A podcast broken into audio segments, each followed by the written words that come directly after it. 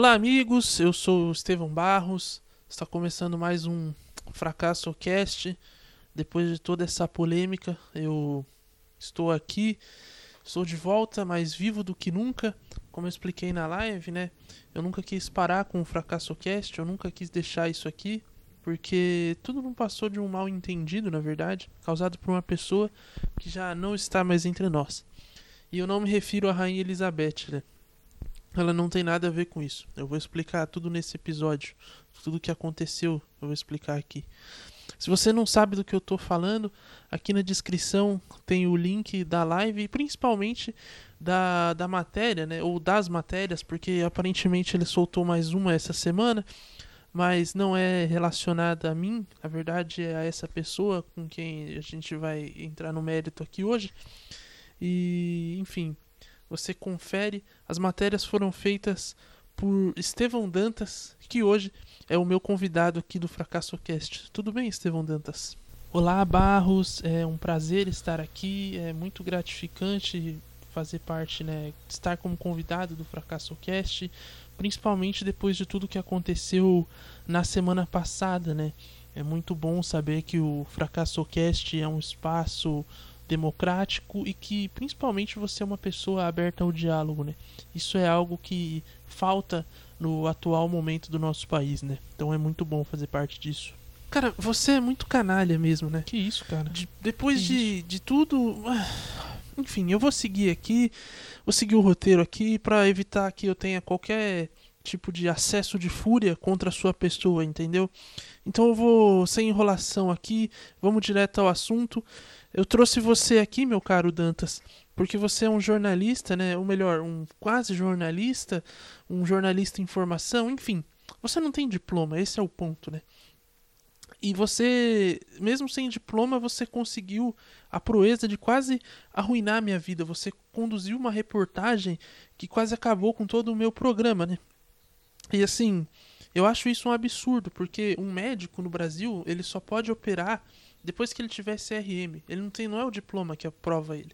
ele a, além do diploma, ele precisa ter, quer dizer, ele tem o CRM e precisa do diploma, né? Quer dizer, é o contrário, né, a ordem. Ele precisa ter o diploma para poder ter o CRM. E aí ele ele pode operar, atender algum paciente. Agora, um jornalista, ele não precisa nem ter o diploma, que ele já sai operando a verdade. Entendeu? Eles operam a verdade. É isso que acontece. Qualquer idiota consegue fazer uma matéria e desgraçar a sua vida por completo. E aí você vê que toda essa crise de credibilidade que o jornalismo brasileiro está passando, ela é justificada. Porque qualquer otário faz uma, um, escreve um textinho e destrói a sua vida, entendeu? E você acha isso justo, meu caro? Olha, Barros, com todo respeito, mas é, eu acho que você tem que entender que o papel do jornalista é ficar atento a tudo, né? É revelar aquelas, é falar aquelas verdades que a sociedade não quer ouvir e trazer à tona as verdades que podem mudar a sociedade e quiçá a humanidade. Você fala como se jornalista não tivesse segredo, entendeu? Você fala como se jornalista não tivesse segredo. Até parece que vocês não têm segredo. Não. Se vocês querem tanto revelar a verdade, sim, por que, que vocês não começam revelando as suas verdades? Por que, que amanhã a manchete do jornal não é assim? Não, é... Manchete assim: Eu traí minha esposa. Durante happy hour na firma, dei em cima da secretária e tracei ela no banheiro. Por que, que não faz uma manchete assim? Hein? Já que vocês querem tanto revelar a verdade. Mas enfim, não foi para isso aqui que eu te trouxe, não. Na verdade, eu imagino que enquanto jornalista, ou quase jornalista, você já saiba conduzir uma entrevista, certo? É claro que eu sei conduzir uma entrevista. Eu posso não ter o diploma, mas assim, eu sou o aluno mais dedicado da minha sala. Foda-se, eu não quero saber da sua, do seu desempenho na faculdade. O que eu quero é que você me entreviste e publique a matéria no seu blog. Como assim, mano? Eu não sei se você sabe, Dantas, mas eu jogo xadrez. Não sei se suas fontes te contaram essa, esse pequeno detalhe da minha vida, né? Já que você quis fuçar a minha vida. Mas eu jogo xadrez. E o xadrez tem me ensinado a ser frio e calculista, né? Estrategista. E tudo isso aqui não passa de um grande cenário arquitetado por mim. Aqui no meu programa você vai me entrevistar porque você está de frente com as câmeras, de frente para o meu público, que você tentou jogar contra mim, né? Que você tentou distorcer a verdade para eles, não é? E acho que agora eu tenho as garantias de que você não vai conseguir falar nada, distorcer nada do que eu fale aqui, seu canalha. Mas eu não distorci nada. Eu só fiz o meu trabalho, você entendeu? Que trabalho, meu irmão? Que trabalho? Tu é vagabundo, tu nem tem emprego, entendeu? Você só faz isso porque você quer um emprego. Você escreve essas matérias na esperança de que algum jornal veja essa porra e contrate você. É isso que você faz. Aí você sai estragando a vida dos outros para isso. Você, na verdade, é impulsionado pelo sentimento de dar o furo. É isso que te move. É a vontade de dar o furo que move. Todo jornalista tem a vontade de dar o furo e você não é diferente disso. Então é por isso que você vai fazer essa entrevista aqui, porque você tem vontade de dar o furo. E os outros dois motivos que você vai fazer essa entrevista são: o, você tem que ouvir, como jornalista, você tem que ouvir o outro lado, né? E você até agora não ouviu o meu lado. Então, assim, você está devendo essa questão aí, que é importante, né? Uma questão de ética dentro da profissão, né? Imagino que você tenha visto isso na sala de, de aula. E a terceiro, o terceiro motivo é que, assim, não tem como eu me entrevistar, né? Seria algo bem ridículo, algo bem grotesco, né? E, mano, não tem cabimento um negócio desse, não tem sentido. Imagina que, que, que situação bizarra. Quem vê um negócio desse é otário, né? Então, meu caro Dantas, o que me disse? Bom, frente a todo esse cenário que você me apresenta, eu, eu acho que eu não tenho outra opção a não ser fazer, né? Mas eu tenho uma condição para aceitar isso aí. E qual seria? É que assim, desde que eu comecei na faculdade de jornalismo, eu sempre tive vontade de ter um programa de entrevistas, né? Tipo, tipo da Marília Gabriela, sabe? E eu só aceito entrevistar você se a gente fingir que tá no meu programa, pode ser? Caralho, hein, mano. Ah, se não for assim, não rola. Se não for assim, eu não faço. Vai, começa logo essa porra, então. Aê! Mano, mas tem que ter vinheta, hein? Pera aí que antes de começar tem que ter vinheta. Que vinheta, mano? Do programa, pô. De frente com o Dantas. E tu já tem pronta essa vinheta? Não, eu ia pedir pro seu editor aí do programa fazer essa vinheta. Você já tem uma equipe, eu acho que ia ficar mais fácil. Irmão, eu sou o editor do programa, eu edito esta merda, entendeu? Eu que passo, perco tempo editando essa porra, eu que passo a semana, a noite sem dormir, tentando cortar e montar o programa, entendeu? Eu, eu, eu sou o editor. Então, pô, melhor ainda. Mano, fica mais fácil. E outra coisa, você vai querer entrevista ou não?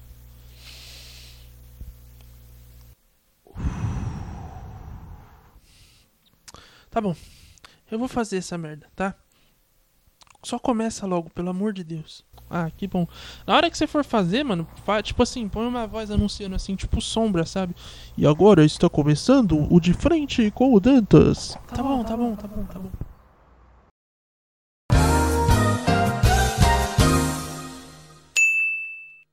Olá, amigos, bem-vindos ao De Frente com o Dantas, o programa que tira aquilo que o convidado tem de melhor e no caso hoje, o que ele tem de pior.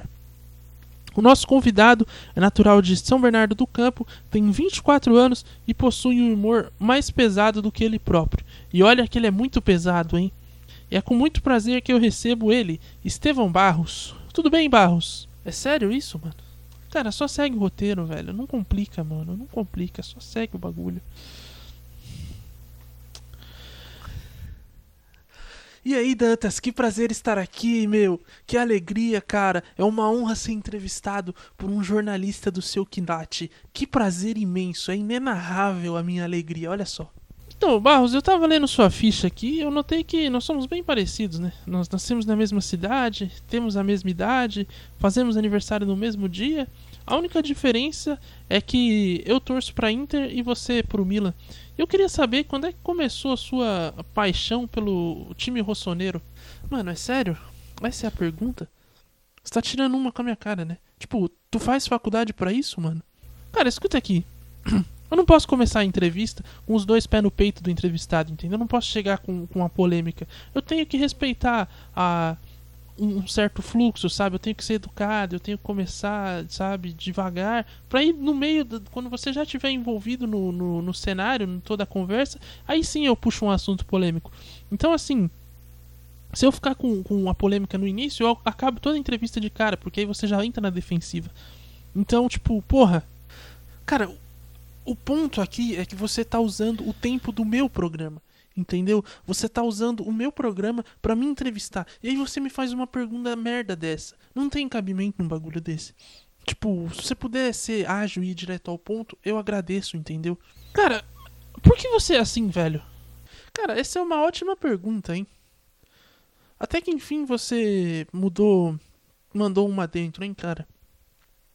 Eu acho que eu sou assim porque eu sou uma pessoa trágica, né? Na verdade, eu passei entre a tragédia e a comédia. E tipo assim, é nesse balanço em que eu tento manifestar, né? Nesse, esse balanço que eu tento manifestar aqui no Fracassocast e nas minhas piadas, né? Nos meus textos de stand-up. Então, acho que é por isso que eu sou assim. Poxa, interessante, hein? E você gosta desse balanço? Mano, eu gosto, mas assim. Eu não sei se isso é relevante ou não, não sei se isso é importante. Porque gostar é uma coisa involuntária, sabe? Eu acho que. Você simplesmente gosta das coisas e não sabe o porquê. Por exemplo, por que você gosta da Inter? Já parou para pensar nisso? Ah, eu, eu acho que foi por causa do videogame, né? Eu jogava muito com a Inter na, no Winning Eleven, né? O jogo de Play 2 que. Mano, acho que todo, todo moleque da minha geração que teve um Play 2 jogou o Winning Eleven tem muitas saudades dele. E eu acho que foi ali, eu comecei a jogar, Inter tinha um timaço e eu acabei me apegando ao time ali. Mas tipo assim, você percebe que o videogame é como você conheceu aquilo. Como você conheceu a Inter. E não o que te fez gostar da Inter. Tipo, isso se aplica a quase todas as coisas. A gente consegue encontrar momentos em que a gente conhece a parada. Mas, tipo, o gostar, a gente não sabe o porquê que a gente gosta, tá ligado? A gente simplesmente gosta e vai fazendo, mano. Ou sei lá, tá ligado? Se for uma pessoa, uma, uma relação, vai amando. Então, tipo. Não sei, eu acho que gostar ou não é irrelevante. O grande lance é, é saber lidar com isso e tentar tirar o melhor dessa situação. Nossa, cara, quem vê acha que você é um intelectual, né? Ah, vá merda, irmão. Mas foi uma boa resposta, cara. Você parece ser um cara legal. Apesar de falar muita merda às vezes, né? Mas agora vamos, vamos ao assunto principal, né? O que nos trouxe a esse momento. O fim do fracasso cast. Por que que com todo esse amor que você tem, com todo esse significado que, que, o, fracasso cast tem para você, por que que você quis acabar com o projeto? Cara, na verdade, isso foi um plano do meu agora, né, ex-empresário Alan Demônios. Como você sabe, Dantas, você que já conduziu a investigação, já apurou tudo que você tinha para apurar, você sabe que eu tinha um empresário, né, chamado Alan Demônios, e ele montou um plano para divulgar a nova identidade visual do Fracasso Cast. E a estratégia dele era a mesma estratégia do Getúlio Vargas. Sair e esperar que o povo pedisse para voltar, entendeu? Mas como o Getúlio aconteceu com o Getúlio Vargas, ninguém deu a mínima pro pro pro Fracassocast e antes que o Fracassocast tivesse o mesmo fim que o Getúlio Vargas, eu intervi e impedi que isso acontecesse, né? Então, talvez se eu tivesse no Getúlio, talvez eu tivesse impedido. Talvez se o Getúlio tivesse amigos, talvez ele tivesse, né, não tivesse o mesmo fim. Mas agora já foi. Agora, Barros, você disse na live que começou o Fracasso Cast sozinho e o Demônios entrou no projeto no início desse ano.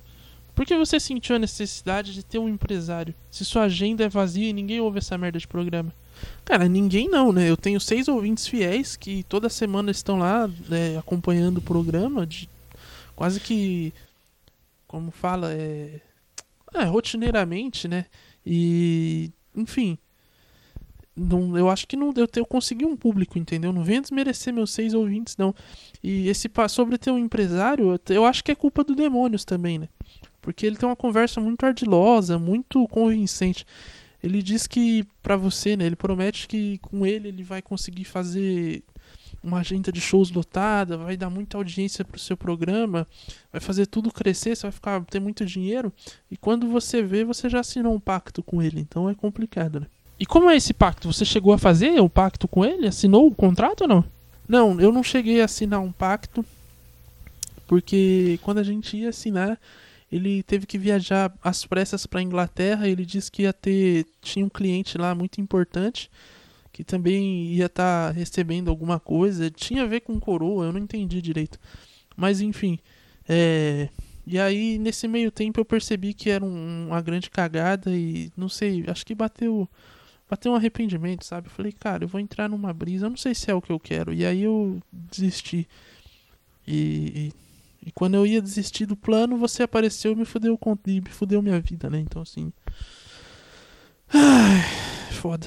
Cara, é o seguinte, de novamente, eu só fiz o meu trabalho. A culpa disso tudo Tá é sua, porque você ouviu demônios. Se eu tivesse sido um pouquinho mais esperto e não tivesse ouvido demônios, nada disso teria acontecido. E agora que você rompeu com o demônios, você tá procurando um novo empresário? Então, eu tô procurando um outro empresário, mas tem que ser alguém que eu deteste. Porque o Demônios ele era muito legal, a gente se dava muito bem. E aí ele me levou pra grupo. Então tem que ser alguém que esteja atento a tudo, que fale as verdades que eu não quero ouvir e que revele as verdades que vão mudar a sociedade e quiçá a humanidade. Ô Dantas, você tá desempregado? Sim, mas por quê? Quer ser meu empresário? Tá, e o que eu ganho com isso? Você vai ser CEO do podcast mais fracassado do Brasil. Eu vou poder fazer o de frente com o Dantas? Pode, vai. Tanto faz também. Tanto faz. Tá, então beleza, eu aceito. Fechado então. Ótimo, fico feliz. Então, enfim, a gente marca outra call agora em privado para acertar os detalhes. Tá bom, a Vamos gente encerrar marca o programa por aqui. Acho que a gente já conversou tudo que tinha pra conversar. Muito obrigado. A gente vai ficando Não, por peraí, aqui. peraí, peraí, e- peraí. O quê? Peraí, peraí. Quem vai encerrar hoje sou eu. Porque agora eu sou seu chefe. Mas o programa é meu, eu que, eu que encerro, eu que conduzo essa parada. Não, não interessa, irmão. Agora eu sou seu empresário eu que mando nessa porra, entendeu? Inclusive vai terminar a nova identidade visual lá que você precisa soltar essa nova identidade visual pra ontem. Já tá atrasado já, inclusive, hein? Sai daqui da live. Eu vou te deslogar aqui da live, peraí. Não, mas peraí, não, como é que. Pronto. Agora, obrigado, amigos. Agora que eu estou só com, com, com o comando do programa, né? Eu que tomei esta porra. Muito obrigado, amigos, por ouvir mais um. De frente com o Dantas, muito obrigado você por ter assistido, por ter ouvido. É, fico muito feliz da sua participação. Agora vamos nos ver muito mais agora, né? Eu vou aparecer muito mais agora nos, nos projetos aí do Fracasso Studios. E eu espero que você tenha gostado desse episódio e que toda essa polêmica tenha sido encerrada, certo? Até a próxima, amigos!